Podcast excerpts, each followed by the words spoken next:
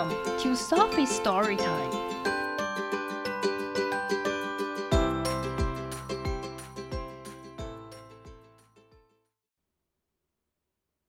Today's story is The Odd Fish by Naomi and James Jones. Specially celebrate World Oceans Day. Little Fish was swimming with her family when she spotted something a bit different.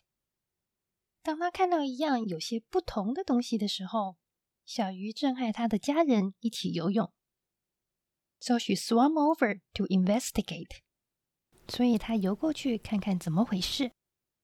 What is it？这是什么？Hold up！等等。She spotted something. 他看到某样东西了。Hello，said little fish. Hello，小鱼说。But that fish didn't say anything back.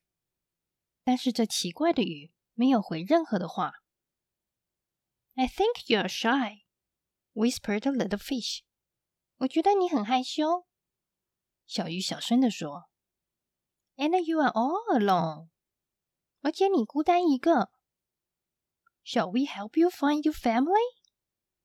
我们可以帮你找你的家人吗 The Oddfish bobbed up and down。这奇怪的鱼发出“啵啵啵”的声音。Does Bob mean yes？啵啵是表示好的意思吗？Little fish searched under seashells。小鱼在贝壳下找。Among the seaweed，在海草中找。And behind the rocks，还有在岩石后面找。But there was no sign of Oddfish family anywhere。但是到处都没有看见怪鱼的家人们。Hey, called seahorse. Hey，海马说，I've seen fish like that before。我有看过这种鱼哦。Where? Ask little fish，在哪儿？小鱼问。不啊， 不啊！Past the reef，过了那珊瑚礁。Seahorse pointed，海马指着说：“Just follow the current，只要跟着那洋流走。”Thank you, seahorse，said little fish。谢谢你，海马。小鱼说：“Come on, everyone，来吧，每个人。呜呼，Let's go！ 呜呼，我们走吧。I love the reef，我喜欢珊瑚礁。Are we there yet？我们到了吗？It was a long way through the reef。到珊瑚礁，那是一条漫长的路。Little fish soon got tired。小鱼很快就累了。But that fish was very kind and nudged them all along。 但是那怪鱼非常的好心，一路上轻轻推着它们。Thanks, Art Fish。谢谢你，怪鱼。That tickles。哦，那好痒哦。Nearly there。快到了。We made it。我们游到了！cried the fish。小鱼大叫着 Hi, fin！富集鱼鳍吧！”But then，但是这个时候，Let our friend go！squealed the fish。放了我们的朋友！小鱼大叫着：“Oops！I'm sorry！” Oops！我很抱歉。I'm in such a tangle, I can't see what I'm doing. 我被缠住了，我看不清楚我在干嘛。Wailed octopus. 章鱼哀嚎着。Maybe we can help, suggested little fish. 也许我们可以帮忙。小鱼提议着。Together, they untangled octopus. 他们一起把被缠住的章鱼解开。What a muddle！真是一团乱啊！Up a bit，上来一点；Down a bit， 下去一点 Thank you, said octopus. 谢谢，章鱼说着。Have you seen Artfish Family? asked the fish. 你见过那怪鱼的家人吗？小鱼问。Yes, said octopus. 是的，我看过。章鱼回答。Just follow the current. 只要跟着洋流走。 Come on, little fish. 来吧，小鱼。We are getting closer. 我们越来越靠近哦。Thanks, octopus. 谢啦，章鱼。Bop, bop, bop. Went out fish. 奇怪的鱼发出啵啵啵的声音。Off they swim into the big blue sea. When 当它们游向又大又蓝的海洋的时候 ，Big fish，大鱼，shrieked the little fish，小鱼尖叫着，Hide，快躲起来！We're going to get eaten，我们要被吃了！Big fish，big fish，大鱼，大鱼！But that fish bravely kept on swimming. 但是怪鱼还是很勇敢的继续往前游。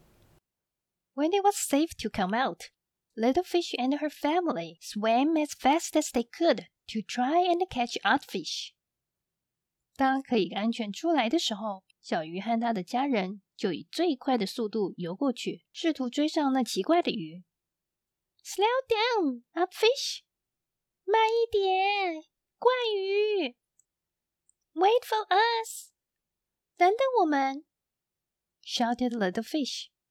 小鱼大喊着：“What smelly bubbles？这什么臭泡泡哦？”Where are they coming from？他们从哪里来的？Are you okay? asked little fish. 你还好吗？小鱼问。I've got a tummy ache. 我肚子疼。said turtle. 海龟说：“That must hurt， 那一定很痛。”Frowned little fish，小鱼皱着眉头说：“Maybe stop eating that，也许你不要再吃那个东西了。”不也，哦，可怜。Oh dear，哦，老天啊！Turtle spat out his snack。海龟吐出它的点心。Good idea, thanks. 好主意耶，谢谢。Have you seen any fish like my friend? 你有没有看过像我朋友一样的鱼啊？Ask little fish. 小鱼问着。Just follow the current, and you'll find them. 只要跟着洋流走，你就会找到它们。replied Turtle. 海龟回复着。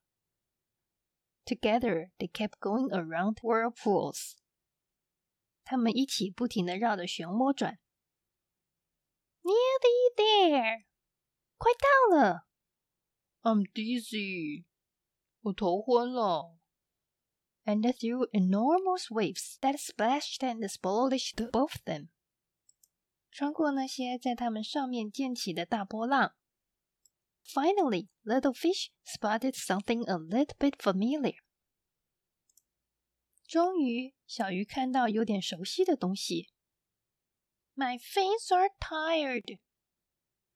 我的鱼鳍累了。Surf's up. 浪来了。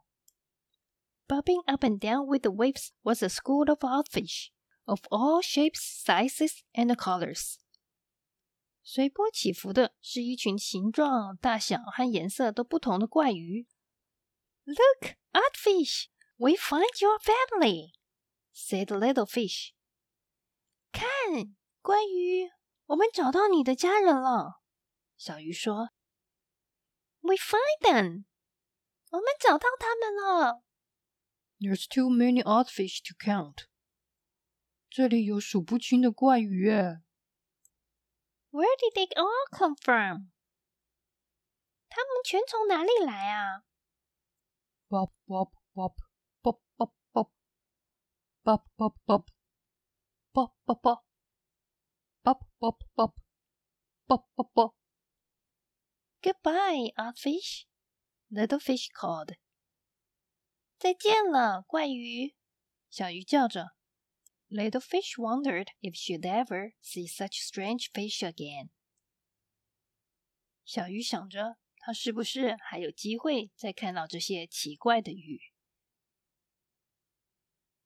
The end.